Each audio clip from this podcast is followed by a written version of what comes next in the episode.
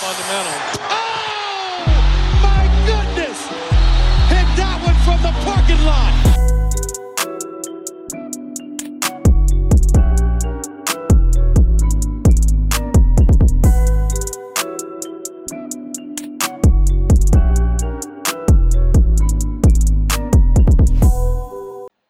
Hallo und herzlich willkommen zur neuen Folge von Vom Parkplatz. Ich bin wieder am Start. Mein Name ist Lino und wer ist noch am Start? Len Werle natürlich. Ich grüße dich, Len. Yes, ich grüße dich, Lino. Hallo an alle.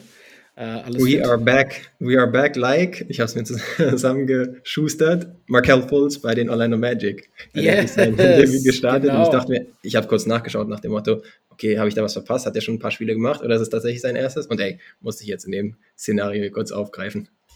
Das war sein erstes. Ich habe heute Morgen auch gleich gesehen, dass äh, 36 Prozent ihn bei den Fantasy-Ligen dazu ge geaddet haben. Uh, okay. Das sind dann zwar relativ tiefe Ligen, würde ich mal nennen. Okay. Äh, ich brauche ein bisschen Sample Size, bevor ich mir den Fulz ins Team holen würde. das ist wahrscheinlich ein Buy-Low-Move, würde ich sagen. Aber ähm, cool, dass der überhaupt wieder mal am Start ist. Und wir, wie gesagt, sind auch wieder am Start. Hier wieder an einem Donnerstag am Recorden. Morgen kriegt ihr das dann am Freitag äh, taufrisch zu hören. Und äh, es sind mittlerweile, was sind's? 20 Spiele, also so ein Viertel der Saison sind hinter uns. Und ja. dann wird es natürlich höchste Zeit, dass man äh, auf den Saisonstart überreagiert und ein bisschen Awards Watch macht nach einem Viertel der Saison. Schauen wir uns mal an, welche Awards wir da so haben, beziehungsweise was so unsere Picks sind, ob die sehr abweichen im Vergleich zu unseren Preseason Picks, weil wir da ja auch was hatten.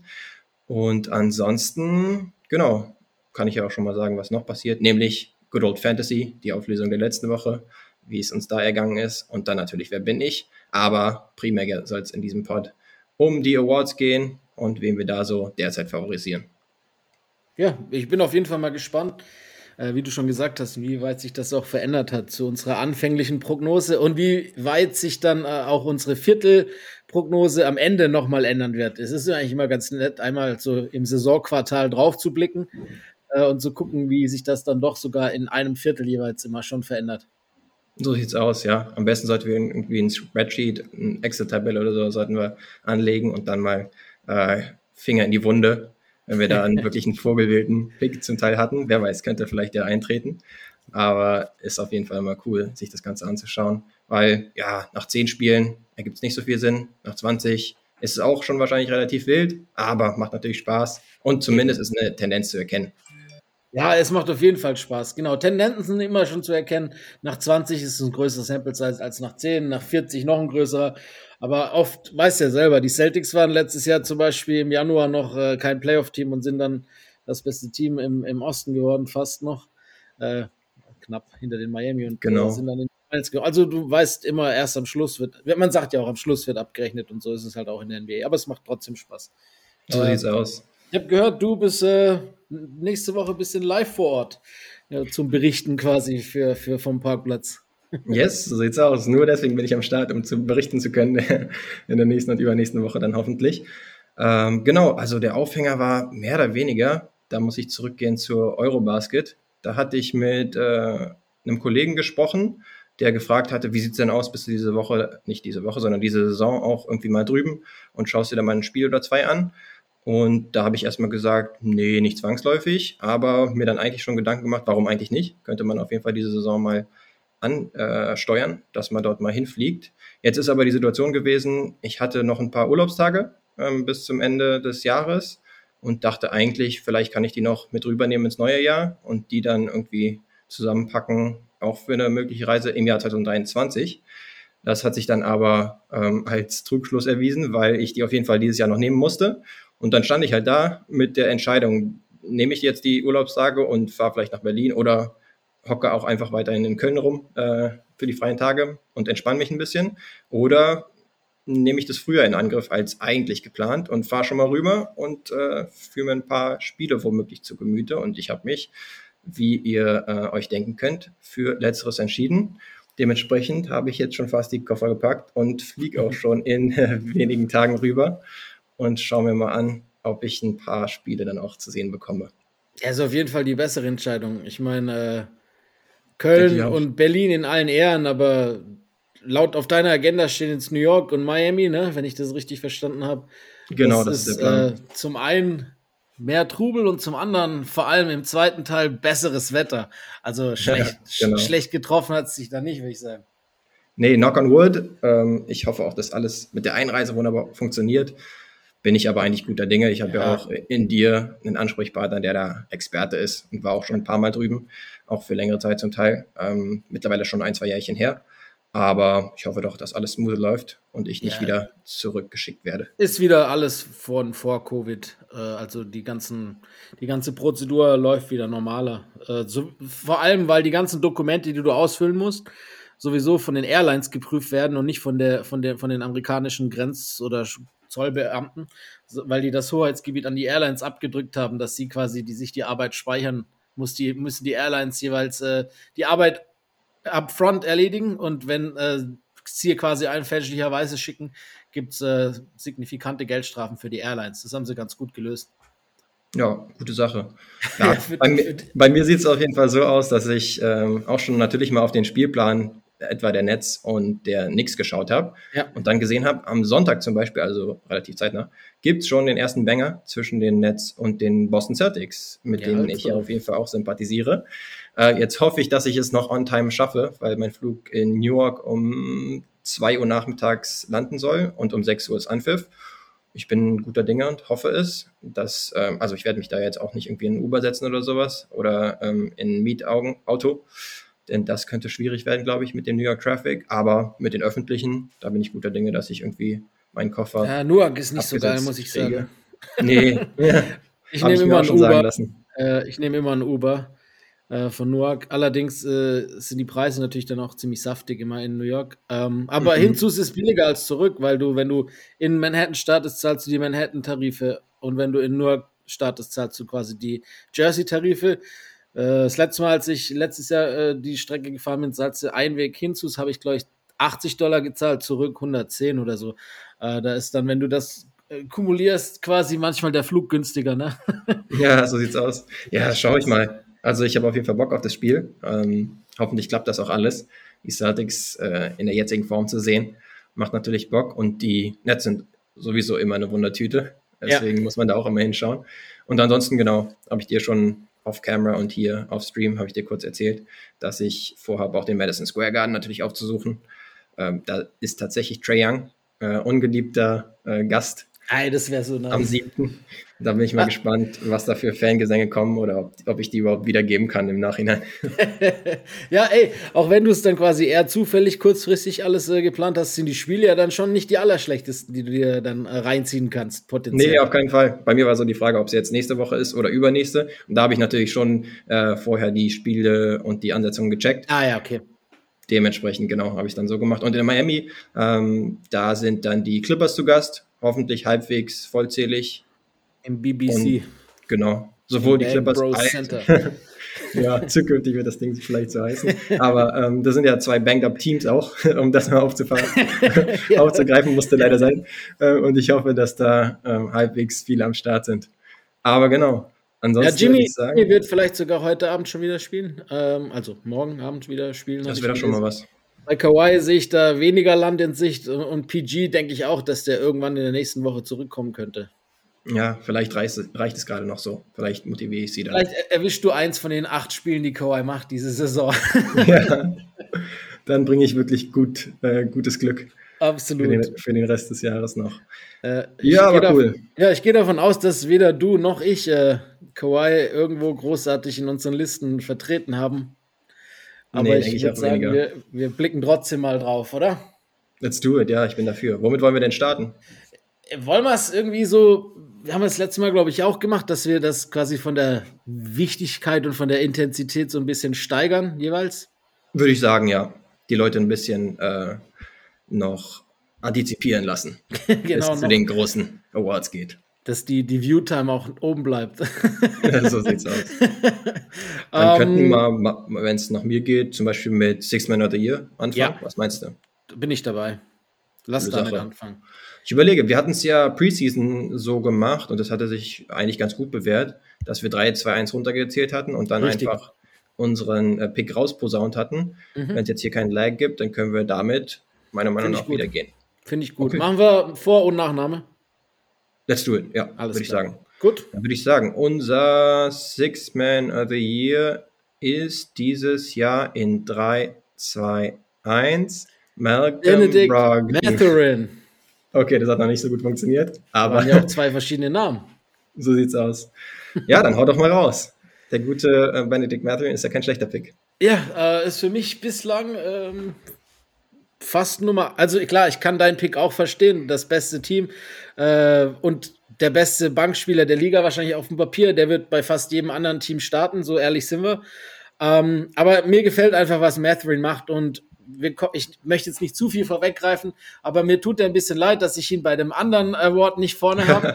äh, deshalb habe ich gedacht, ich packe ihn da rein. Äh, fast 20 Punkte im Schnitt, ähm, vier Rebounds, ist eigentlich echt schon ziemlich weit für das, dass es seine Rookie-Season ist, wirft ordentlich, äh, kommt in dem Team ganz gut zurecht. Und auch ein Team, das äh, besser dasteht, als viele gedacht haben. Also Halliburton macht einen richtig geilen Job. Ähm, Miles Turner hat so eine Art zweiten, ja, wie, so ein richtiges Peak diese Saison nochmal. Macht richtig Spaß, den Jungs zuzugucken. Und ich finde, Matherin hat auf jeden Fall eine, eine wichtige Rolle und spielt, also hat großen Anteil daran, dass die so gut sind. Äh, ist natürlich selten, dass ein, ein Rookie quasi direkt äh, so einen Award gewinnt. Ähm, es gab es ein einziges Mal übrigens zuvor in der äh, NBA-Geschichte. Weißt du noch, wer es war? Puh, gute Frage. Irgendwann wurde der Fun Fact, glaube ich, mal rausgehauen, aber ich habe ihn jetzt gerade nicht auf der Zunge. Ist Ben Gordon von den äh, Chicago Bulls. Äh, 2005 okay. hat er den gewonnen. Ähm, ja, war auch destined for greatness. Ne? Da haben viele gedacht, der Junge geht steil. Hat gleich dann auch noch Mhm. Ein oder zwei All-Star-Kampagnen gehabt. Aber so richtig äh, gezündet hat er dann doch nicht. Ne? Ja, tatsächlich. Wollen wir Ja, hoffen, dass Matherin, es kein schlechtes Omen ist für, für, für Matherin. Nee, vor allen Dingen, bei, wenn man Ben Gordon in letzter Zeit hört, dann waren's, war es eher für nicht ganz so positive Gründe. Also er hat ja einige Eskapaden Oh, äh, ja. nach seiner aktiven Karriere irgendwie ähm, von sich äh, zeigen lassen. Auf der Ja, anderen Seite Malcolm Brogdon viel positiver, um Ja. mal auf, auf meinen Kandidaten zu kommen. Ähm, mega effizient unterwegs mit 64% True Shooting beispielsweise. Und ansonsten slottet er einfach perfekt rein. Man dachte, ja, wir hatten auch schon zeitweise über ihn gesprochen, dass er bei witzigerweise Indiana zum Teil echt offensiv den Laden ziemlich geschmissen hat. Und äh, dann war die Frage, wie er sich da so einfügt mit einer geringeren Rolle. Und dann war auch gar nicht klar, dass er unbedingt von der Bank kommen würde. Derek White macht ja relativ viele Starts ähm, und äh, Robert Williams ist ja noch ausgefallen. Dementsprechend müssen sie eine ähm, Starting Five ein bisschen rumschaffeln. Aber Brockton macht es, also nimmt es erstens super an, von der Bank zu kommen, nachdem er wirklich in den letzten Jahren 20-Punkte-Scorer zum Teil war. Und zweitens passt er irgendwie perfekt rein. Also die Celtics sind ja sowieso ein Team, was absolut dominant unterwegs ist derzeit. Also kaum Spiele verlieren können, beziehungsweise tun und meistens die Dinger schon nach drei Vierteln entschieden haben. Dazu äh, gehören natürlich auch andere Leute wie, wie Jason Tatum beispielsweise, zu dem wir vielleicht später noch ein bisschen kommen. Aber Brockton, wie gesagt, ist ein perfekter Fit bisher für, Ja. für die Boston Celtics. Dementsprechend ja. Er scoret nicht ganz so viel, fünf Punkte tatsächlich weniger als Matherin. Und so wie man die Voter kennt, da werden eigentlich immer die, die am meisten scoren, bevorzugt. Aber ja, genau, man, ich würde sagen, wir werden hier eher unsere Picks raushauen, weniger die, die wir sozusagen antizipieren, ähm, die es letztendlich sein werden und die es auch jetzt Stand jetzt sein würden, wenn man die Voter kennt. Stimmt. Ah, ich finde den Brocken-Pick, wie gesagt, ich finde ihn gut. Und es ist wahrscheinlich auf dem Papier der beste Spieler, der von der Bank kommt. So, so ehrlich sind wir. Ähm, und du hast recht, es ist halt meistens ein Offensiv-Award. Also der, der die meisten Punkte aufs, aufs Board bringt, der hat oft den äh, Award gewonnen, sowas, zumindest in vorhergegangenen Jahren. Aber du hast recht, was, was Brockton betrifft, finde ich auch echt geil. Ich meine, bei ihm war es schon abzusehen, er ist schon sehr reflektiert und, und auch mannschaftsdienlich gewesen, schon immer. Ja. Man nennt ihn ja nicht zu Unrecht The President. Gut, das hat Ja, auch ja. ein bisschen andere Gründe, aber, aber der Präsident äh, ist schon auch ein präsidentialer Spieler und ich glaube, dass der auf jeden Fall ein Schlüssel sein kann für die Celtics dieses Jahr, den Schritt, den sie letztes Jahr zu kurz kamen, äh, zu machen, diese Tür zu öffnen, dass da noch mehr drin ist. Das ist echt, echt stark, was die Jungs zusammenspielen. Das hat doch überhaupt gar keinen Anlauf. Al- Also, er hatte sein Tief ein bisschen vor ein paar, paar Spielen, aber das lief eigentlich von Anfang an weg ziemlich gut. Und äh, ich bin echt gespannt, wie es weitergeht. So, sonst kann Genau. man noch so sagen, ich meine, so Spieler wie Westbrook haben wir jetzt nicht genannt, der wird vielleicht noch für seinen wegen Namen allein schon äh, eine Rolle spielen. Ich finde auch, dass ein paar Stimmen auf jeden Fall auch an Alex Caruso gehen sollten. Äh, ich finde, es ist auch so ein richtig harter Impact-Spieler. Mhm. Ähm, der, der, es gibt wirklich Spieler, die halt von der Bank kommen und viel machen, auf dem Papier, aber nicht wirklich viel äh, für die Mannschaft bringen, ne? So blöd sich jetzt anhört. Aber so, so ja. einer wie, wie, wie Alex Cruz hat so einen großen Impact, dass er manchmal sogar die Identität des ganzen Teams ändern kann. Deshalb finde ich auch, auch wenn jetzt auf dem Board äh, die, die, die Stats nicht so hart einen anlachen, ähm, sind das eigentlich auch Spieler, die auf jeden Fall zumindest mal einen Name-Drop verdient haben. Definitiv, ja. Zu Russell hast du schon gesagt, irgendwann hatten doch die Oddsmaker ihn auch als äh, Favoriten, meine ich. Ja. Ich weiß nicht, ob dem immer noch so ist. Aber ja, seine Effizienz ist immer noch nicht wirklich berühmt. Macht zwar seine Counting-Stats, äh, so wie auch äh, in vergangenen Zeiten, bloß halt nicht mehr ein Triple-Double im Schnitt, sondern 15, 5 und 7, was sich auf jeden Fall gut liest. Allerdings, ja, würde ich ihn auch als keinen ernsthaften Kandidaten sehen. Christian Wood ist noch so jemand, der relativ viele Punkte zum Beispiel von der Bank auflegt und eigentlich ja. auch effizient unterwegs ist. Äh, acht Rebounds zum Beispiel auch mit den 16 Punkten gepaart. Aber es gibt ja oft irgendwelche Problemchen ähm, in seinem Umfeld. Er hat sich ja letztens auch schon wieder darüber geäußert, dass er gern ein bisschen mehr Spielzeit hätte. Ähm, ja, da kamen auch Gerüchte auf, dass Jason Kidd ihn vielleicht gar nicht unbedingt so bevorzugt hat oder ihn nicht unbedingt haben wollte. Wenn er dann auf dem Feld ist, dann macht er es offensiv gut, defensiv allerdings noch nicht wirklich sich weiterentwickelt wo man eigentlich dachte, okay, das ist ein gutes Defensivteam, die Mavericks, und vielleicht kriegt er da irgendwie bessere Gewohnheiten rein. Äh, ist aber bisher noch nicht so passiert. Aber Caruso, coole Sache. Ich glaube, offensiv ist er noch nicht ganz so gut unterwegs, aber defensiv ist natürlich ein Tonesetter. Ähnlich ja. wie jetzt ein, er wird jetzt kein Kandidat sein, aber Jose Alvarado zum Beispiel, ja. der mal reinkommt und einfach nur die Dynamik des Spiels komplett ändert. Stimmt. Solche Spieler sind einfach cool. Ähm, ja, vielleicht noch ähm, hier, äh, ich, jetzt fällt mir gerade sein Name nicht ein von den Clippers. äh, Norman Powell? Norman Powell, danke. Ähm, der ist auf jeden Fall auch, auch wenn der jetzt ein paar Mal gestartet hat, ist er doch eher schon, wenn dann auf jeden Fall PG zurück ist, aber auch Kawhi, schon auf ja. jeden Fall eher Six oder Seventh Man und der spielt schon auch eine ganz gute Rolle, finde ich, von der Bank. Genau, ist auch so ein Kandidat, der eher auf Scoring geht und mh, zusätzlich vielleicht noch ein bisschen Defense bringt, aber genau. ist nicht viel Kreation für andere. Aber genau, ich glaube, die der Favorit ist wahrscheinlich tatsächlich derzeit Benedict Matherin, wie wir schon gesagt haben. Auch ah, ich ich glaube tatsächlich, ich habe jetzt extra nicht äh, auf die Vegas-Quoten ge geguckt, weil mm. ich mhm. wollte mich nicht beeinflussen lassen, weil wir ja gesagt haben, wir machen es äh, nicht, was wir denken, wer vorne liegt. Äh, und da ja. würdest du dich ja automatisch mit beeinflussen, wenn du auf die Quoten guckst, sondern wie wir genau. fühlen so, oder wie wir denken, persönlich. Mhm. Und äh, ich glaube trotzdem, dass Westbrook da noch ziemlich weit vorne sein kann. Äh, in, in ja, Vegas, auf eins oder zwei. Mhm. Aber wir kaufen dem Ganzen, wir kaufen es nicht ab und hoffen auch, dass die Voter nicht zu äh, ach, werden. Ach, wieso? Eigentlich nicht. Ich meine, mich würde es nicht stören, wenn er, den, wenn er im Endeffekt eine solide Leistung von der Bank spielt. Warum, wenn er den Award verdient hat, warum soll er ihn nicht bekommen? Ja, dann hätte aber Andre Iguodala auch mal einmal abräumen naja, müssen. Das ist sowieso. aber er hat dafür einen Finals MVP, den er nicht verdient hat. Es ist, glaube ich, ein fairer Tausch. Ich hätte lieber einen Finals MVP als einen Sixth Man of the Year Trophy zu Hause stehen, wenn ich ganz ehrlich bin. Ja, das ist ein guter Punkt. Und mit dem würde ich sagen, können wir theoretisch auch zum nächsten Award weitergehen. Zum Beispiel, ja, noch ein Spicy One reinpacken mit dem Ach, Rookie of the Year, vielleicht als mach, nächstes. Mach mal, das passt. Ich habe ja vorhin Let's schon ein bisschen vorangekündigt, wer es nicht ist. Dann würde ich sagen, machen wir wieder unseren Countdown. Und zwar, unser Rookie of the Year ist in 3, 2, 1 Paolo, Paolo Bancaro. Aber selbstverständlich. Yes. Da führt, glaube ich, kein Weg dran vorbei. Selbst wenn die Orlando Magic leider noch nicht so viele Siege holen, wie man, wenn man den Experten beziehungsweise allen, die den gerne zuschauen, äh, Glauben schenken mag.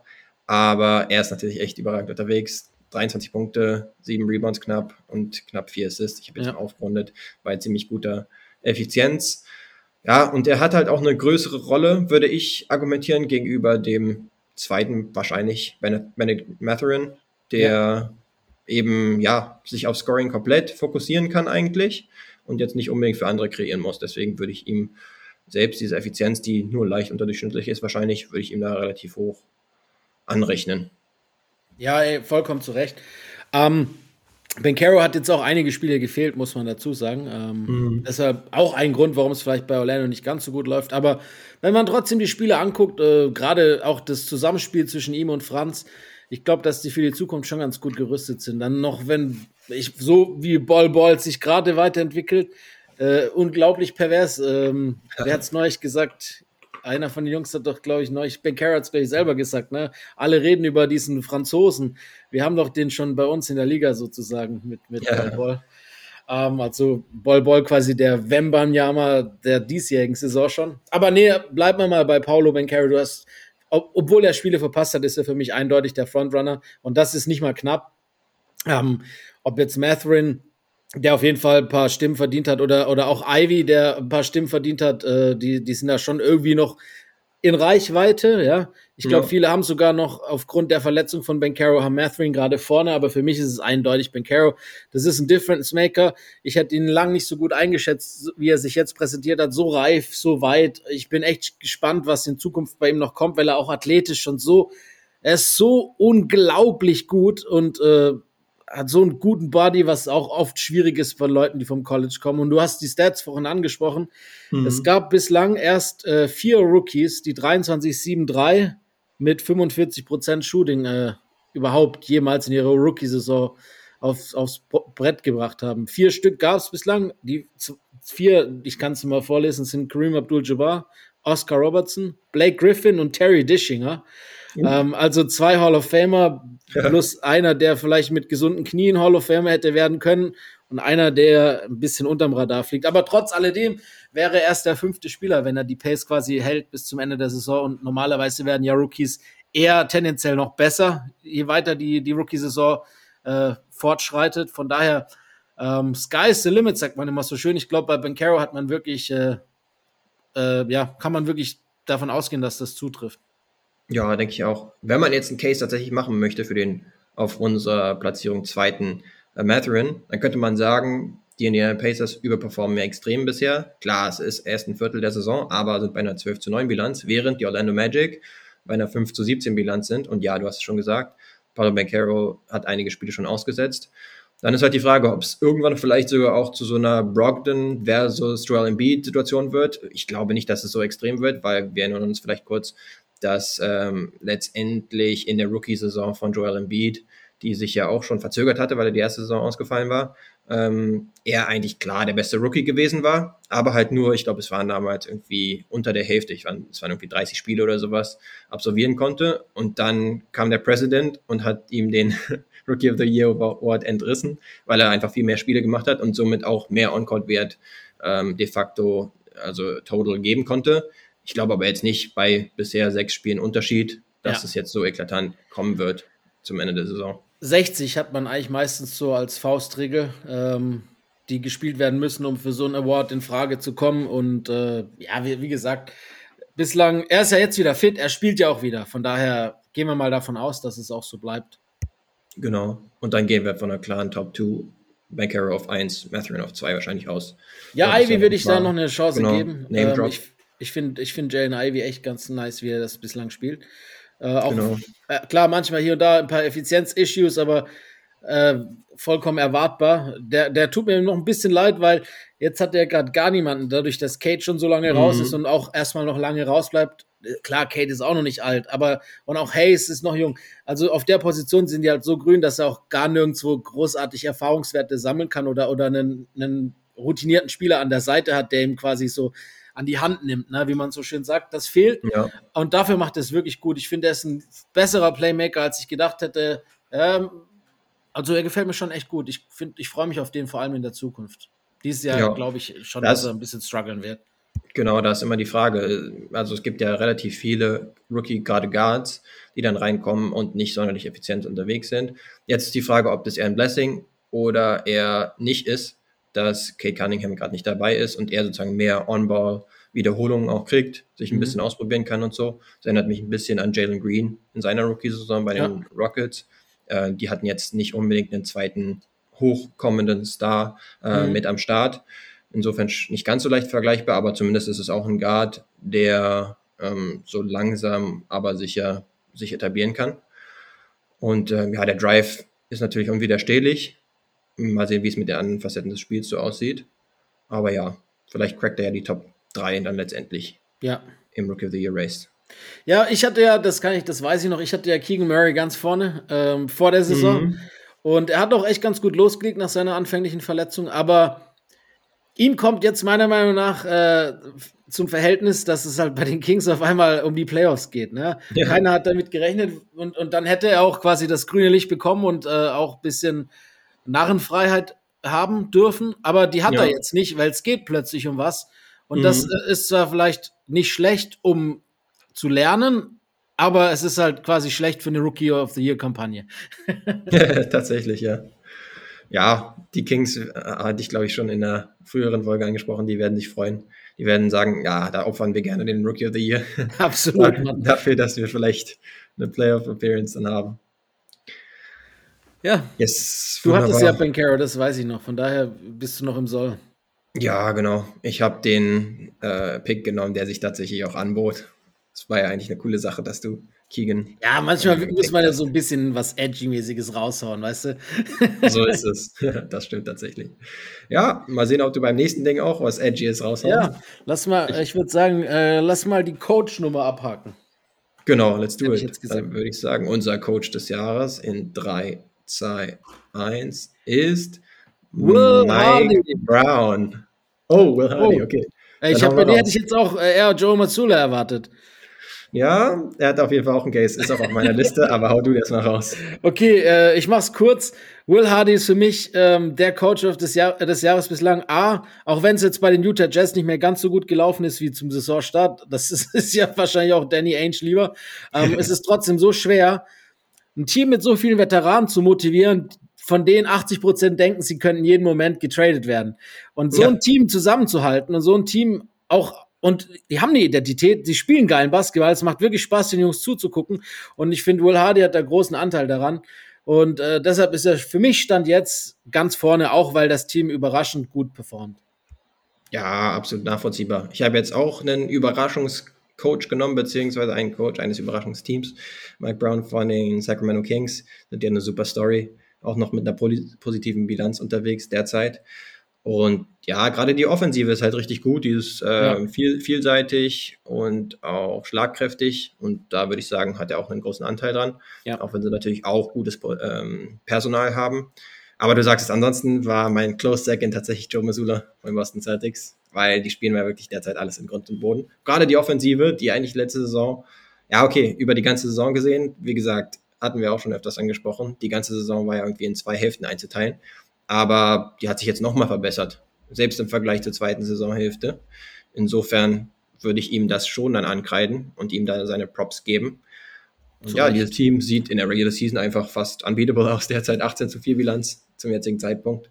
Und ähm, ja, dann ist immer ein bisschen die Frage, okay, gibt man das einem Coach, der mit seinem Team überperformt, mhm. aber meinetwegen nicht unter den Top 3 Teams ist? Oder gibt man es einem, der tatsächlich in den Top 2 in der jeweiligen Conference unterwegs ist?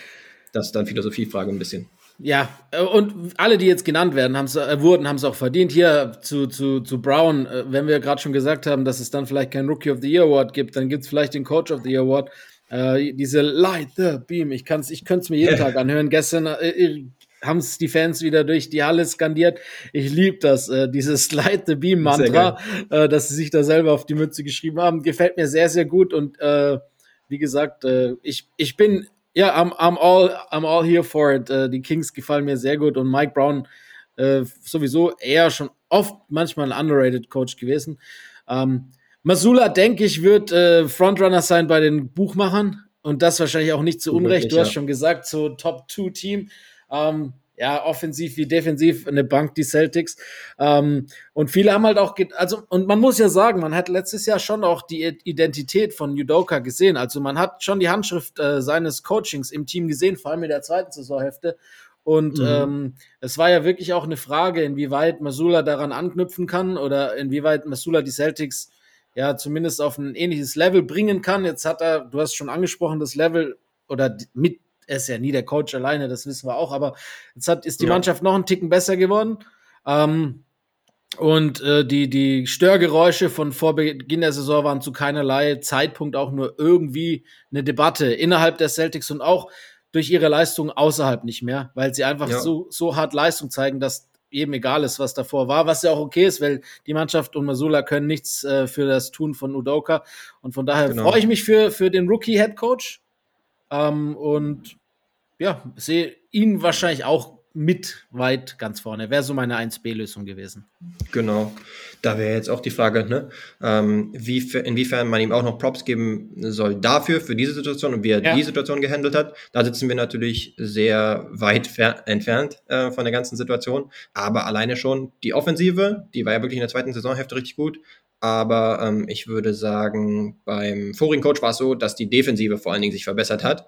Ähm, ja. Und jetzt ist es eher die Offensive, die halt nochmal einen Schritt nach vorne gemacht hat. Und ich würde auch fast sagen, in den Playoffs, da war es so gewesen, dass die Offensive dann irgendwann arg gestottert ist und das sozusagen notwendiger war, dass man die nochmal verbessert. Da ist mhm. jetzt okay, dass die Defensive jetzt nicht ganz so elitär äh, unterwegs ist, wie sie jetzt letzte Saison war. Ähm, aber ja, da fehlt ja auch noch ein wichtiger Contributor in genau. Robert Williams. Und aber man muss trotz alledem sagen, obwohl Williams ja noch fehlt, äh, haben sie auch ein größeres Spielermaterial zur Verfügung als letzte Saison, mit zumindest in der Rotation. Genau, beispielsweise mit dem President, den wir jetzt schon mehrmals genau. erwähnt haben. Zu Recht auch erwähnt haben. Genau, Ehre wem Ehre gebührt. Als ich, nächstes, lass, was lass meinst mit, du? Lass mit äh, Most Improved weitermachen, weil wir haben bislang immer unterschiedliche Spiele gehabt und ich könnte mir vorstellen, dass da der gleiche Name zu hören sein wird. Ja, ich, ich habe mir ein paar aufgeschrieben und habe überlegt, wen ich nehme. Ähm, ich glaube, vielleicht nehme ich dann einen, der vielleicht doch nicht übereinstimmt. Mal sehen, wir werden es sehen. Na ja, gut, mich würde es freuen. ja, jetzt wieder unser MIP, Most Improved Player, in 3, 2, 1. Lauri Alexander. Obviously. Ja, auch guter Move. ja, also du darfst zuerst, weil ich glaube, ich habe die more popular choice. Ja, genau. Also Markan ist halt so ein Spieler, ich überlege, wen es da noch in den letzten Jahren so gab. Siakam vielleicht auch, wo man eigentlich dachte, okay, da ist nicht mehr so viel zusätzlich drin, also jetzt kein Third-Year-Player oder sowas. Markan ist ja jetzt schon ein Weilchen in der Liga und war eigentlich schon in so eine Box geschmissen worden als Spieler, der eher so ein Stretch-Big-Man ist, der den Dreier werfen kann, aber ansonsten eine Offensive ein bisschen was gibt, aber jetzt nicht mega viel selbst und für andere kreieren kann. Aber jetzt ist er halt bei diesem wilden Haufen in Utah gefühlt untergekommen. Und gerade natürlich, jetzt kommt natürlich auch mit dazu, dass die Utah Jazz bisher so gut performen diese Saison. Ähm, vielleicht ist er dann in, in ein paar weiteren Spielen nicht mehr unbedingt ein Kandidat. Aber der Sprung ist ja schon gewesen von 15 Punkten, 6 Rebounds und einem Assist zum Beispiel auf 22 Punkte diese Saison, 8 Rebounds und 2 Assists. Also schon eine ordentliche Steigerung. Und man merkt einfach, dass er richtig aufblüht, weil er auch in der Offensive noch mehr machen kann. Nicht mehr einfach nur in der Ecke oder jenseits der Dreilinie geparkt wird und da als Spot-Up-Option genutzt wird, sondern auch viel cutten kann, auch mal den Ball auf den Boden setzen kann und so weiter. Also da ist jemand, der aufgeblüht ist. Richtig guter Spieler. Finde ich auch. Also der ist auf jeden Fall, äh, ich meine, als Rookie hat man das ja schon so erwartet, fast, dass es sich so äh, abspielt in seiner Karriere. Du hast gesagt, waren jetzt viele Hiccups dazwischen. Ähm, aber ich finde vollkommen zu Recht, dass, dass der jetzt bei dir genannt wird. Ich finde es echt geil, dass, dass die, ja, dass die Jazz da quasi aus der Not eine Tugend machen und äh, vor allem, mhm. dass Markan zurück zu alter Stärke gefunden hat. Aber für mich kann der Award trotzdem nur bei SGA gehen. Ähm, ich habe jetzt vergessen, wie äh, Shaq, äh, äh, Chuck den Namen neu gebutschert hat. Was hat er gesagt? Äh, Shay Alexander Gilchrist, hat er gesagt. Oh, oh. da, da ähm, kommt wieder äh, rüber, wie sehr er sich mit den OKC Thunder diese Saison und überhaupt alle Saisons in letzter Zeit beschäftigt hat, wahrscheinlich. Und besser als Mr. Gilchrist und zumindest sieht sein äh, Jumpshot schöner aus als der von MKG. yes. ähm, das stimmt. Nee, aber, aber bei Shay muss man einfach sagen, einfach die Stats stehen für sich alleine. 31,1 aus, äh, Punkte bei über 50 Prozent aus dem Feld und über 90 Prozent von der Linie mit äh, 4,9 Rebounds, 6,1 Assists. Und jetzt kommt noch ein wichtiger Bestandteil, die Defense. Äh, nicht nur auf dem Papier 1,7 Steals, 1,2 Punkte, sondern auch visuell. Man hat ja immer gedacht, er könnte ein ganz guter Defender werden, wenn er äh, sich ein bisschen bemühen würde. Klar, ich meine, die Performances von OKC die letzten Jahre haben jetzt auch nicht so animiert, da das Letzte zu geben, aber dieses Jahr hat er sich ja. dahingehend auch gesteigert. Es ist ein ordentlich Defender geworden und die Offense ist brutal. Ähm, ja, er ist für mich auf All-NBA-Niveau gerade, egal ob sein Team noch schlecht ist oder nicht. Und es tut einem manchmal so ein bisschen leid, dass er da schon so lange in diesem unsagbar nimmer mhm. wie aufhörenden Rebuild steckt irgendwie, ne? So Free SGA, aber er kann sich, ja. so wie es ausschaut, kann er sich selber freeen. Äh, wenn er ja. so weiterspielt, wird er, werden die nicht mehr allzu lange da unten rumkrapseln. Nee, genau. Und Hilfe ist auch on the way mit Chad Holmgren, allerdings erst genau. in der genau. nächsten Saison. Und dann mal sehen, ob es noch einen guten Draftpick dazu gibt. Ich glaube, sie werden nicht schlecht genug sein für Wembenyama. Äh, ah, für ja. Scoot Henderson vielleicht auch nicht. Wobei, ja, wir kennen es ja auch schon. Am Anfang der Saison sieht das immer genau. so gut aus von der Bilanz und dann irgendwann, zack, eiskalt, wird er dann eingestampft. Dann hat er irgendwie eine, ja, eine leichte Verletzung hat er wahrscheinlich zum Teil sogar, aber normalerweise müsste er dafür dann nicht die zweite Saisonhälfte komplett aussetzen. Das ja, heute Nacht zum Beispiel spielt er auch schon mal nicht. Mm, okay. Ja, aber ansonsten hast du schon recht, ist natürlich der gängige Pick und auch der logische eigentlich von 24 Punkten auf 31. Ist ja mal ein ordentlicher Sprung. Ja. Ähm, ja, ich bin dann vielleicht ein bisschen hipster, bin ein bisschen die andere. Route gegangen. Aber hey, wahrscheinlich ja, zur Halbzeit wird es wieder anders aussehen, aber es ist ja auch cool, dass wir auseinandergehen. Ich, ich finde auch, ohne die Verletzung, die ihn jetzt einige Spiele gekostet hat, wäre auch für mich Desmond Bain ganz weit vorne. Mhm. Ähm, der hat mir bisher sehr gut, sehr gut gefallen. Wir haben Bol Bol schon erwähnt, ne? der hat da yes. bestimmt auch eine Rolle zu spielen. Äh, die Aaron Fox kann man nennen. Und ich finde, einer, der komplett unterm Radar fliegt, aber mindestens die eine oder andere Stimme verdient hat, Devin Vassell. Uh, der macht ja. sich wirklich gut. Das heißt, du guckst sogar ein bisschen Spurs-Spiele. Ähm, machst du ja, wahrscheinlich, Fantasy guckst du wahrscheinlich mehr als ich. Ja, Fantasy bedenken, ich verstehe. Ich habe ich hab, äh, zwei Spurs in meinem Team und einen anderen. Also ich habe in einem Team habe ich äh, äh, Trey Jones und äh, Jakob Pöltl und in dem anderen habe ich äh, eben Vassell. Deshalb ja. Äh, achte ich da dann ab und an, schaue ich mir die Spiele an, um zu gucken, wie die Jungs auch, also dass ich mehr weiß als nur die Stats jeden Tag. Genau. ja, auch ein guter Pick. Ich hätte jetzt noch theoretisch Tyrese Halliburton hätte ich auch noch in die ja. Runde schmeißen können. Der tatsächlich, ja, im Vergleich zur letzten Saison waren es 15 Punkte, ähm, jetzt sind es 19, also vier mehr. Und von 8 auf League Leading 11 Assists im Schnitt. Das ist natürlich nochmal ein Sprung. Und wie gesagt, die Indiana Pacers bei 12 und 9 ja. mega überraschend unterwegs. Da kann man ihn auch noch mit reinwerfen. Und yes. Bo, Bo, du sagst es, was macht man mit solchen Leuten, die halt noch gar nicht gespielt haben vorher und dann plötzlich, zack, Teil der Rotation sind und dann auch äh, mega gut performen mit 13 Punkten und 8 Rebounds im Schnitt. Natürlich schwer aufzuwiegen bzw. zu vergleichen mit jemandem wie Shay, der schon ein Star zumindest war oder zumindest daran klopfte, ein Star zu sein. Und jetzt ist er halt, ein, wie du meintest, äh, wahrscheinlich All-NBA-Kandidat und ziemlich sicher ein All-Star. Ja. Das ist natürlich schwer miteinander zu vergleichen, ne? Finde ich auch schwierig und deshalb gehen die Awards ja auch tendenziell eher an, an zwei, also an zweite, an die Spieler, die sich quasi ja. schon äh, gezeigt haben und jetzt die nächste Duftmarke setzen. Bei Bol Bol kann man ja wirklich argumentieren, so wenig wie, Zeit wie er bekommen hat bislang, äh, kann man ja, er ist kein Rookie, aber man kann ihn ja fast so in die, in die Schiene stecken. So. Oder genau. und, und im Endeffekt so, Rookies und Sophomores, so wie Sophomores gewinnen ja auch eigentlich den Award nicht. Und so wenig wie er gespielt hat, kann man kumuliert sagen, er ist eigentlich erst Sophomore. Von daher genau. geht der Award eher an jemanden wie, wie, wie Shay oder Halliburton oder Fox oder Mark Kahn. Ja, woher weiß man, dass er nicht schon vorher relativ gut gewesen ist und hätte er die Chance bekommen, nicht auch ähnlich performt hätte. Ja. Er hat halt bisher keine Spielzeit gesehen und dann kann man das auch nicht wirklich einschätzen, ob genau. er sich da jetzt mega verbessert hat oder einfach nur eine größere Rolle und mehr Möglichkeiten kriegt. Ja. Yes, yes. Ähm, dann würde ich sagen, können wir auch zum nächsten Award kommen. Was meinst du? Save the best for last? Das heißt, ja, jetzt wäre Defensive Play of the Year angesagt.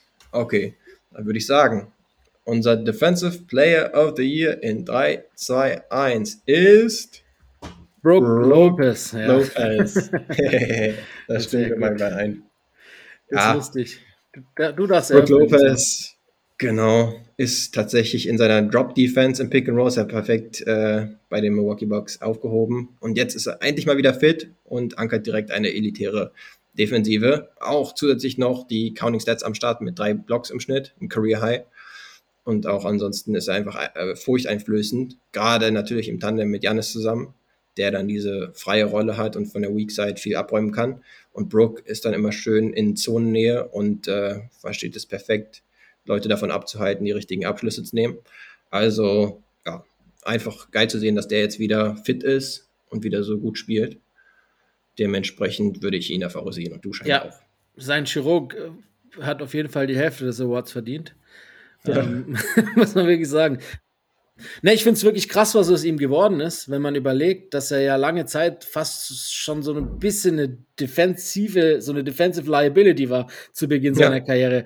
Ähm, es ist brutal, wie der sich gemacht hat und, und, und äh, sich quasi komplett neu erfunden hat, weil normalerweise ist es ja eher andersrum.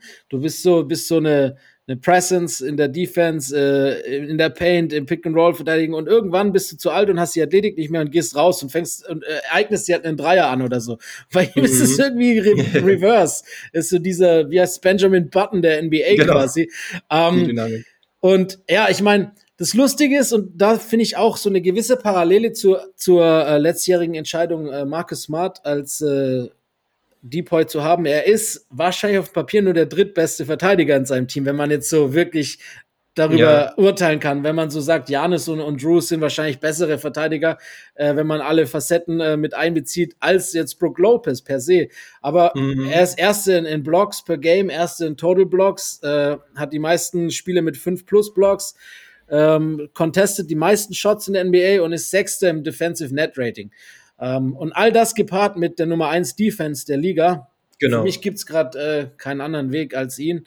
Und, und was ich auch finde, ich habe neulich einen interessanten Artikel gelesen, ich glaube, es war bei The, äh, The Athletic, als es um, um uh, Brook Lopez ging. Und das fand ich eigentlich ganz interessant. Da haben die gesagt, dass oft defensiver Hustle falsch beobachtet wird. Also einer, der hm. viel umtriebig ist und versucht, äh, hier zu verteidigen und da zu verteidigen oder hier irgendwie, also halt quasi viel switcht auch so, dass das ja. nicht zwangsläufig positiv sein muss, sondern dass das auch bedeutet, dass er halt seinen sein, sein Gegner quasi falsch gelesen hat oder die falsche Entscheidung getroffen hat, warum Stimmt, er jetzt ja. irgendwie hassen muss. Lopez steht da, weil er genau weiß, wo er zu stehen hat. Lopez bewegt sich so wenig und macht mhm. im Endeffekt nur und hat trotzdem am Ende den Block, weil er, weil er äh, sehr gut die Szene lesen kann. Ja. weil er sehr gut antizipiert und äh, deshalb kann es sein, dass er unterm Radar fliegt, weil er gar nicht so, so aktiv wirkt, aber brutal wichtig ist. Genau, wenn du dir halt jemanden anschaust wie Drew Holiday oder wie Javon Carter, dann ist es insofern spektakulär, als dass sie sich immer wieder um die Blöcke rumkämpfen, dann irgendwie noch Contests haben, obwohl es eigentlich schon relativ aussichtslos aussah und einfach äh, die gegnerischen Creator mega unter Druck setzen. Ja. Und äh, Brook Lopez ja hingegen, genau, ja, Brook Lopez hingegen sitzt dann unten irgendwie in der Paint rum, macht die Arme mal hoch, springt noch nicht mal sonderlich hoch für seine Blocks wahrscheinlich, aber macht das vom Timing und der Antizipation so gut, ähm, dass es nicht so sehr auffällt. Außerhalb, außer in solchen Metriken wie der ähm, Defensive. Und da sind die Milwaukee Bucks halt klar Nummer eins. Nummer zwei, wenn man jetzt noch andere Kandidaten theoretisch sich anschauen möchte. Und ich glaube, da gehen Voter zum Teil auch ein bisschen nach, was so, sind so die besten Defensiven und gibt es dann einen Standout-Verteidiger. Cleveland, Philadelphia, ja, bei Cleveland gibt es natürlich die Twin Towers, äh, ja. Mobley und Allen, aber die würden sich in dem Szenario ein bisschen äh, gegenseitig Votes wegnehmen. Ähm, Philadelphia, ja, Joel Embiid hat mal so Spiele, wo er defensiv dominant ist, wie mit den sieben Blocks in seinem 59-Punkte-Spiel. Aber ansonsten ist er zum Teil da manchmal auch ein bisschen äh, kräftesparend am ja. defensiven Ende. Und dann solche Teams wie die Clippers, ähm, die einfach viele switchable äh, gute Verteidiger haben, aber außer man möchte jetzt wirklich Subac nennen oder sowas. Ja, kein ja, Verteidiger, würde ich jetzt nicht sagen. Also wenn ich eine Nummer zwei, wenn ich eine Nummer zwei hinter Brook nehmen müsste, wäre es bei mir Janis. Also da würde ich im gleichen Team, auch, ja. im gleichen Team jagen. Ähm, von daher, ja, die sind einfach so gut. Und wenn man dann wirklich weitermacht, kann es sogar sein, dass Drew Holiday zumindest in den Top 5 ist. ich, ich das das wäre wahrscheinlich unprecedented, oder? Das wäre wirklich heftig. Ich finde, äh, ja, mit Carl Bridges ist vielleicht noch eine Option, der letztes Jahr knapp dran vorbeigeschossen ist. Äh, sonst, mhm. ich meine, defensiv kann man Gobert auch nicht so viel vorwerfen, vor allem wenn man sieht, wie die, die Wolves ohne ihn verteidigen dürfte ja. er schon auch eine Rolle spielen. Und ich finde, vor allem hat sich in den letzten Spielen auch Draymond Green ganz gut gefangen und ist wieder so ein bisschen der alte Draymond Green geworden. So wie das ganze ähm, Warriors-Team. Genau, fast, ne? genau. Und ja, ja, kommt auch wieder auf. Aber Stand jetzt ist es für mich Brook Lopez und ich, ich fände es irgendwie cool, wenn er quasi seinen größten Award im hohen Alter mal noch gewinnen würde, sozusagen. Ja, das wäre cool. Also, man kann sich schon relativ sicher sein. Einer der Bugs ist es Stand jetzt ziemlich sicher, ob es jetzt ja. Janis oder Brook Lopez ist. OG Ananobi hatte ich noch kurz erwähnt. Äh, da habe ja, ich ein OG. paar gute, gute Sachen gehört und ist auch auf jeden Fall ein elitärer ähm, Wing-Verteidiger, der wirklich auch die Lukas der Welt ziemlich gut nerven kann, zumindest. Ansonsten mhm. ist es mhm. ja immer schwierig, weil die Superstars werden ihre Punkte machen, ja. werden ihre Stats auflegen, aber der macht es denen maximal schwierig, würde ich sagen. OG auch so ein bisschen MIP-Sleeper. Ja, möglich. Auch ein bisschen notgedrungen, weil ein paar Leute bei den Raptors ausfallen, Siakam zum Teil und auch äh, Fred Van Vliet und ja. Scotty Barnes natürlich. Genau. Von dem man sich auch einen größeren Sprung noch erhofft hatte. Aber ja, OG macht das auf jeden Fall gut. Gut. Wollen wir an die Kronjuwelen ran? Let's do it. Komm schon, dann würde ich sagen, MVP. unser MVP dieses Jahr, äh, beziehungsweise nach einem Viertel der Saison, ist in 3, 2, 1 Stephen Curry. Tatum. Okay, dann mach deinen Case. yes, ist mir vollkommen egal. ich, ich fange einfach mal an, weil ich glaube, deiner ist der more, more popular one. Äh, wir haben ja eigentlich die letzten Wochen so oft über Jason Tatum als möglichen MVP gesprochen, aber jetzt äh, die letzten anderthalb Wochen, zwei Wochen mit Warriors wieder äh, auf, auf posit Richtung positiven Rekord gehend und auch so aussehen, als ob sie ihre Probleme in den Griff bekommen hätten. Gepaart mit der Leistung von Steph, die für mich der beste Steph aller Zeiten ist, auch so krass es sich anhört in einem Alter, der wo das eigentlich kaum noch einer erwartet hat. Er spielt eine brutale äh, Saison und das, ja. was quasi letztes Jahr Jokic aufs Brett gebracht hat, ist dieses Jahr Curry. Er führt quasi die Liga an jeglicher Advanced Stat an. Win Shares, ja. Value over Replacement Player, Estimated Plus Minus, Raptor, alles. Steph die weite Nummer eins und und äh, was unabhängig von allen Stats für mich auch wirklich so bewundernswert ist. Ich finde, ist mit Abstand der best, am besten verteidigendste Steph Curry, den ich je gesehen habe. Also er hat mhm. in der Defense einen richtigen Schritt nach vorne gemacht und das mit 34 finde ich echt wahnsinnig. Vor allem dann noch den, den Hunger zu haben als, als Two-Time MVP, als äh, vierfacher Champion als einer, der eigentlich schon seine Legacy beendet hat, ja, und, mhm. und machen kann, was er will und trotzdem einer der besten Spieler aller Zeiten sein wird, wenn, wenn die Karriere beendet wird. Ähm, ja. Dann noch diesen extra Schritt zu gehen und zu sagen, ich verbessere trotzdem noch meine, ich nenne es mal Schwäche, weil schlechter Verteidiger war er auch letzte Saison nicht, aber er hat sich mhm. wirklich verbessert. Und eine Stat, die ich, äh, Entschuldigung, die ich noch loswerden wollte, die finde ich so geisteskrank, äh, das ist quasi das On-Off-Rating. Und zwar, ähm, die Steph führt natürlich die On-Off, das On-Off-Rating auch gerade an der Liga. Vor Jokic übrigens. Ähm, normalerweise haben die besten Spieler in einer Saison immer so plus 18, wenn es gut läuft, sonst ja. so plus 16. Steph diese Saison ist bei plus 31,2. Oh, shit. Jokic das, äh, steht Jokic, auch nicht unbedingt für eine gute Bank der nee, Golden State Warriors, aber stimmt Jokic auch zum Beispiel, um noch ein paar von den guten Spielern einzuordnen. Jokic ist Zweiter auch mit 28,5, also die schenken sie nicht viel. Äh, Janis ja. zum Beispiel ist nur 45. Tatum 57. und Luca 100. Mm, ja, es kommt immer so ein bisschen darauf an, ne, in welchen Konstellationen spielen die Spieler und so weiter, aber ja. man kann ja, ich mein, natürlich sagen, äh, dass äh, die Spieler überragend sind, die halt mal, hohes Net-Rating haben. Wenn du überlegst, Steph hat gerade äh, 31,4 Punkte im Schnitt bei 51,8 aus dem Feld, 43,6 von 3 und 90,7 von der Linie. Das sind quasi Steve Nash-Nummern mit doppeltem, ja. mit doppeltem Scoring-Output. Das ist ja, echt einfach nicht mehr, nicht mehr normal, was der Typ abreißt. Aber wie nee, gesagt, genau. ich finde ja auch, dass Jason Tatum auf jeden Fall einen mehr als nur validen Case hat, den darfst du yes. gerne äh, mal noch ein bisschen breiter treten. Ja, genau. Zu Steph, weil ich bin ja auch ein Steph Fanboy, weil man ihm so gerne zusieht. Also kaum jemand wird ihn, glaube ich, außerhalb seiner Top 3 äh, Lieblingsspieler zum Zusehen haben, weil er sich einfach ohne Ball so gut bewegt und natürlich auch die tiefen Dreier immer wieder reinmacht. Aus dem äh, Podcast mit JJ Reddick letztens. Ähm, das war ganz interessant zu hören. Da hatte er tatsächlich die Kritik im Ohr gehabt irgendwann, dass es hieß, ah, Steph Curry immer wieder eine defensive Liability, also eine Schwachstelle an dem Ende. Und dann das würde sich decken mit den Berichten, dass er noch ein bisschen Muskelmasse dazugepackt hat. Hat er sich gesagt, nee, das will ich jetzt nicht sein, sondern da an dem Ende will, ich mich auch nochmal verbessern. Und ähm, das Coaching-Staff soll, soll, mich nicht weiter verstecken, sondern ich will da einfach äh, mehr dagegenhalten können. Und genau, was dabei rauskommt, sehen wir, dass er jetzt mittlerweile echt ein mindestens deutlich, äh, durchschnittlicher Verteidiger ist, wenn nicht sogar überdurchschnittlich. Aber ja, zu Tatum, davon meinen Boston Celtics, sage ich jetzt mal. mit Tatum in der Lineup, hatte ich jetzt gestern rausgesucht, 16 äh, zu 4, also spricht auch für ihn. Ähm, 30 Punkte im Schnitt, also so über 30, äh, 7 Rebounds und knapp 5 Assists, was auch nochmal eine neue Facette ist bei ihm, dass er sein Passing nochmal verbessert hat und auch ansonsten ist er wirklich auch langsam kaum mehr zu verteidigen. Also lange Zeit hat er Schwierigkeiten irgendwie mit Kontakt auf dem Weg zum Korb oder auch mal aus der näheren äh, Distanz per Floater oder sowas abzuschließen. Aber da ist er jetzt auch immer besser drin. Auch sein, sein True Shooting ist auch richtig gut mit 62 im Schnitt, äh, beziehungsweise 62 Prozent. Letzte Nacht ist natürlich jetzt auch ein guter Zeitpunkt, weil er gerade mal 51 Punkte rausgehauen hat äh, in der letzten Spielnacht gegen die Miami Heat. Also es gibt kaum noch Schwächen bei Jason Tatum.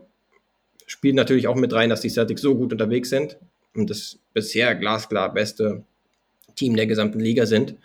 Und ähm, dann ist es natürlich kein Totschlagargument, dass, dass das der Fall ist. Aber wenn du so einen überragenden Spieler hast, der über 30 im Schnitt macht und der wirklich ganz klar überragt beim besten Team der Liga, dann ist es wiederum ein gutes Argument. Dementsprechend würde ich jetzt statt jetzt mit ihm gehen. Ja, ja, man darf, also wie gesagt, ich bin da d'accord mit. Ich finde, es gibt so viele gute Spieler diese Saison. Wir haben es ja schon mal gesagt, ne? Das wird auch ein schwieriger Award wieder zu vergeben. Ich habe nur ein bisschen Schiss. Oder was heißt Schiss? Er hätte es ja dann verdient, dass Jokic da wieder gerade sich so langsam seinen Weg äh, emporbahnt. Ich kann mir gut vorstellen, dass ähm, mit, ja, mit äh, dass die Nuggets das beste Team der im Westen sein werden am Ende der Regular Season, so wie es sich jetzt gerade so ausspielt mhm. äh, und die immer noch gesünder werden. Jokic jetzt ja wieder nach äh, Covid-Erkrankung vollkommen fit zurück. Ähm, momentan in den letzten zwei Wochen bei 27,6, 10,6, 9 im Schnitt plus 70 Prozent aus dem Feld und über 80 von der Linie. Ja, das ist halt, und, und, der Typ, der, der reißt halt gerade wieder ab und ähm, ich glaube mhm. schon an einen Votes Fatigue glaube auch, dass es extrem schwierig ist, dreimal hintereinander sich den Award zu krallen. Ähm, ja. Aber verschreien möchte ich es Stand jetzt noch nicht. nee, genau, wer weiß. Vielleicht äh, überholt er dann auch in den, äh, man kann sie eigentlich schon Jokic-Metriken in den Advanced Stats, ja. kann, kann sie schon nennen. Vielleicht überholt er ja noch einen guten Steph. Also Steph, ja, ich, und, ja, Steph und äh, Jokic sind ja gerade so weiten vor allen anderen. Das ist unfassbar. Ja, ich würde tatsächlich noch zwei weitere kurz in den Ring werfen. Und zwar einmal Jannis, der vielleicht einen ähnlichen ja. Case hat wie Jason Tatum mit einer super Bilanz seines Teams und auch über 30 Punkten im Schnitt. Ähm, zwischenzeitlich hat er sich ja eine Schwächephase ähm, geleistet, in Anführungsstrichen, aber ist halt immer noch bei über 30 Punkten, äh, 11 Rebounds und 5 Assists im Schnitt. Und da brauchst du nur irgendwie mal eine Siegesserie. Und ich habe gerade gesehen, dass äh, Chris Middleton auch zeitnah wieder zurückkommt ähm, dass er dann vielleicht auch wieder in solche Sphären vordringen kann. Und dann haben wir noch das Pendant zu Curry, nämlich Luka Doncic, hm. der mit seinen Mavericks nicht so gut dasteht, aber auch Fabelstats auflegt, äh, auch mit guter Effizienz und vor allen Dingen halt mit dem Scoring äh, brilliert mit 33 Punkten im Schnitt. Ähm, aber ja, da könnte es wahrscheinlich sowohl für Curry als auch für ihn könnte es rein von der Teambilanz ein bisschen eng werden. In diesem Jahr, in anderen Jahren vielleicht schon eher, aber wenn es so gute Alternativen mhm. gibt bei den Top-Teams, dann wird es vielleicht ein bisschen eng. Ne?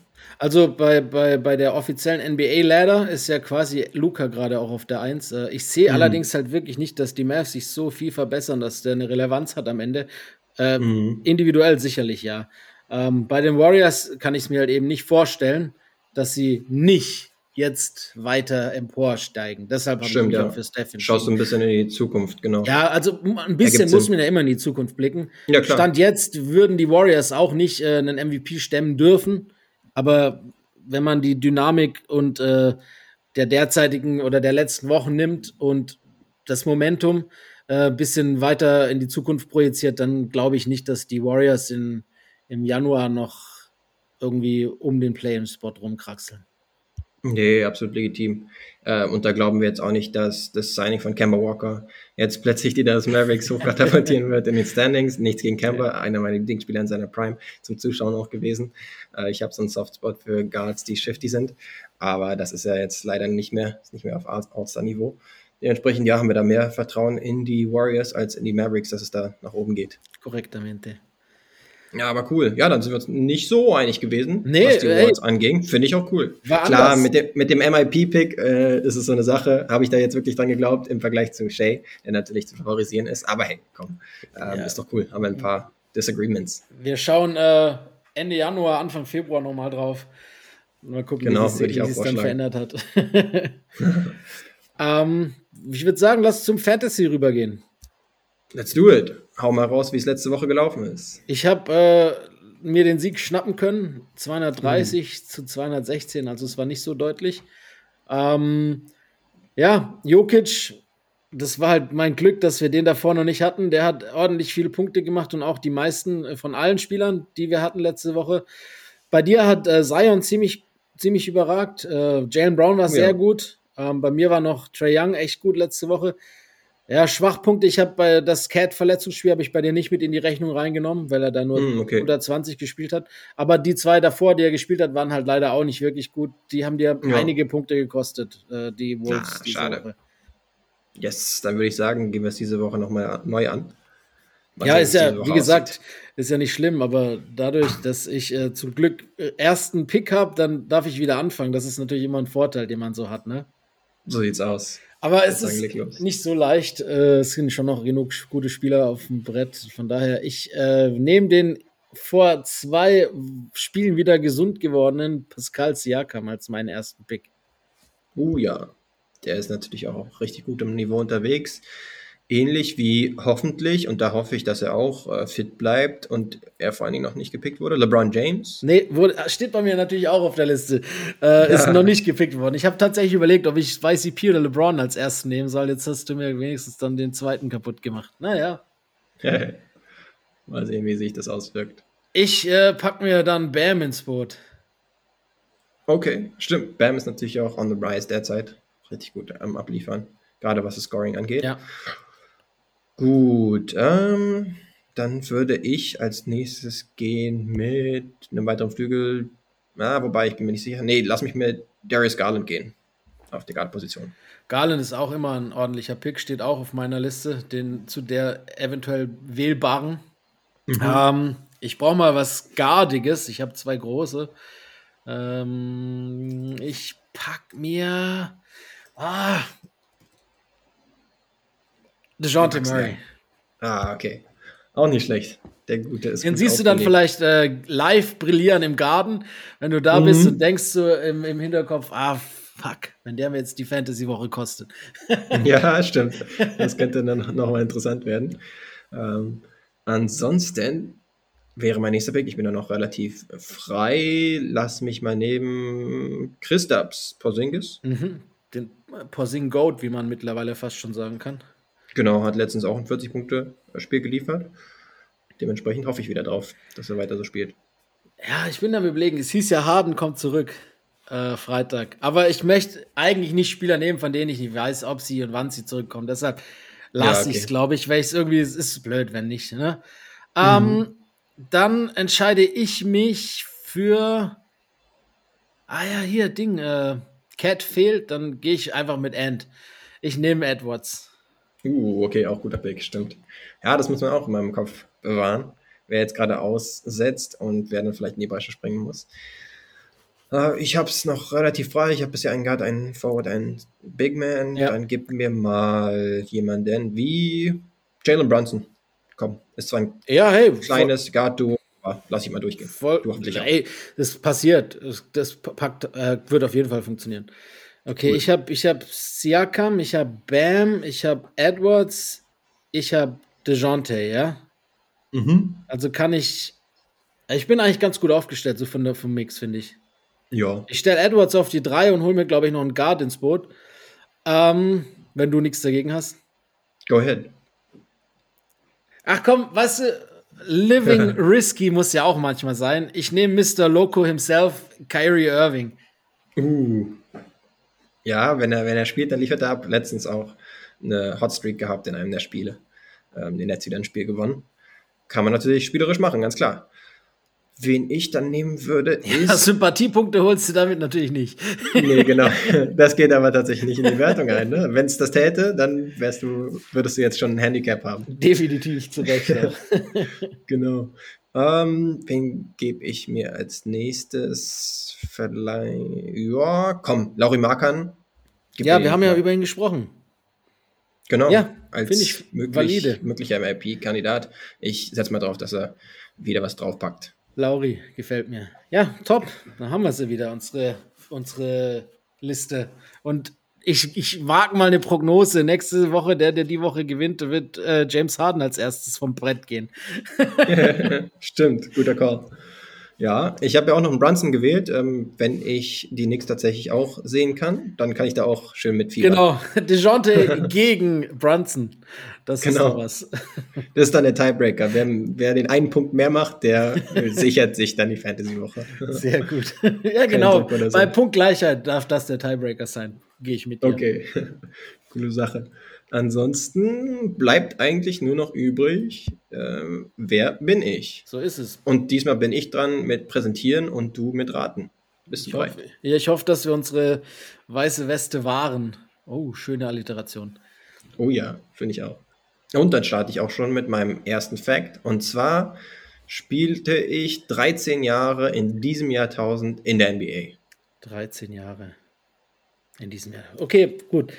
Das ist natürlich jetzt erstmal ein Sample Size, aber da braucht man ja meistens noch die Zeit. Die nehme ich auch. Genau. Das zweite Ding ist, dass ich bei sieben Teams unterwegs war und ein Guard war. Ein Point Guard tatsächlich. Sieben Teams und Point Guard, das ist immer. Okay, ja, nehme ich nochmal ein. Ich habe, bevor wir jetzt zu viel Zeit zum Überlegen brauchen, die hole ich mir lieber hinten die yes. Zeit. Als nächstes, ich war einmal All-Star. Einmal All-Star, 13 Saisons. Auch ziemlich überraschend. Wie viele, äh, wie viele Teams hat er? Sieben verschiedene Teams. Okay, jetzt, jetzt, jetzt habe ich so einen Namen im Kopf. Okay. Wenn du magst, ähm, kannst soll, du. Ich weiß nicht, soll ich schon mal einen, einen rausfeuern? Würde ich sagen. Do it. Mo Williams. Tatsächlich, yes. Ist es? Du hast ja. ihn. Geil. Sehr gut. Nach drei. drei. Nach drei ist gut. Das ist immer sehr stark. Das ist echt gut. Einmaliger All-Star hat es vielleicht weggegeben, ne? Und dass er bei vielen Teams war, oder wie? Ja, das All-Star-Ding hat, äh, ich meine, das hat dann so den ausschlaggebenden Punkt, glaube ich, gegeben, die einmalige All-Star-Nummer. Yes. Als nächstes hätte, hättest du wahrscheinlich auch spätestens Bescheid gewusst. Nämlich meiste Spiele bei Milwaukee gehabt, aber am bekanntesten für meine Cleveland-Zeit. Cleveland, ja. ja, stimmt.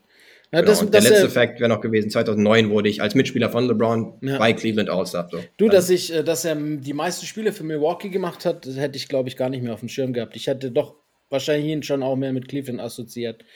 Ja. Ähm, ja. Hat er sozusagen auch den relevantesten beigespielt, weil er da bei einem ziemlich guten Team unterwegs war. Ne? Wo, hat er, zusammen. wo hat er seinen 50 gemacht? Weißt du das noch? Ähm, ich glaube, das war auch bei Milwaukee. Ich glaube auch. Wenn ich mich nicht irre. 50 plus. Auch so ein random genau. 50er. Ja, tatsächlich. Sowohl was random 50er angeht, als auch was All-Stars angeht, so ein bisschen random, ne? Deswegen ist er vielleicht ja. ein bisschen. Ja, All-Star, weil er halt eben die zweite Option neben LeBron war und das Team von LeBron geführt wurde, einen guten Rekord hatte. Das ist ja oft ja. so, dass dann halt auf dem Papier wäre es wahrscheinlich sonst kein All-Star gewesen bei einem anderen Team, aber LeBron hat ihm zum All-Star verholfen, kann man sagen. Richtig, ja. Aber war auch ein ganz cooler, cooler Spieler. Finde ich auch. Ähm, konnte seine Pull-Up-Dreier schmeißen, ja. war auch Offball ganz gut, neben einem Superstar wie LeBron aufgehoben. Ganz äh, lässiger Spieler gewesen damals. Und du. Gerade eben noch Bravour die Einmeldung reingekommen, falls wir die News jetzt hier für dich breaken zumindest. Äh, morgen spielt Chris Middleton wieder. Da haben wir es schon. Ja, siehst du. Genau, ich hatte da irgendwie was auf meinem Screen aufpoppen sehen. Äh, konnte jetzt auch noch nicht sicher sagen, dass er schon bestätigt ist, zurückzukommen, sondern nur mit einem Auge. So ist da es. wollte ich hier nichts Falsches verbreiten, aber ist auch cool. Ähm, dann wird es, glaube ich, für die Bugs auch nur noch bergauf gehen. Ja, ich meine, so schlecht sieht es ja auch nicht aus. Nee, tatsächlich nicht. Er könnte theoretisch sogar noch ein bisschen pausieren. Ja, und dann würde ich sagen, damit sind wir mit dem Programm durch für heute und ja. hören uns dann nächste Woche ich bin dann hoffentlich, wenn alles geklappt hat, drüben, einmal über den Teich. Und wir kriegen es dann auch hin äh, zu recorden. Aber ansonsten war das doch cool. Wir haben, sind alle Awards durchgegangen. Ja. Fantasy und Wer bin ich? Auch mit Bravour und durchge zeitlich, wieder, zeitlich auch wieder im Rahmen geblieben. Ganz genau. Dementsprechend bleibt es uns nur noch zu sagen, äh, lasst gerne wieder eine Bewertung da. Apple Podcast, Spotify, eine Rezension auch gerne schreiben, wenn positiv. Und damit sind wir raus für diese Woche. Bis nächste Woche. Ciao. Tschüss.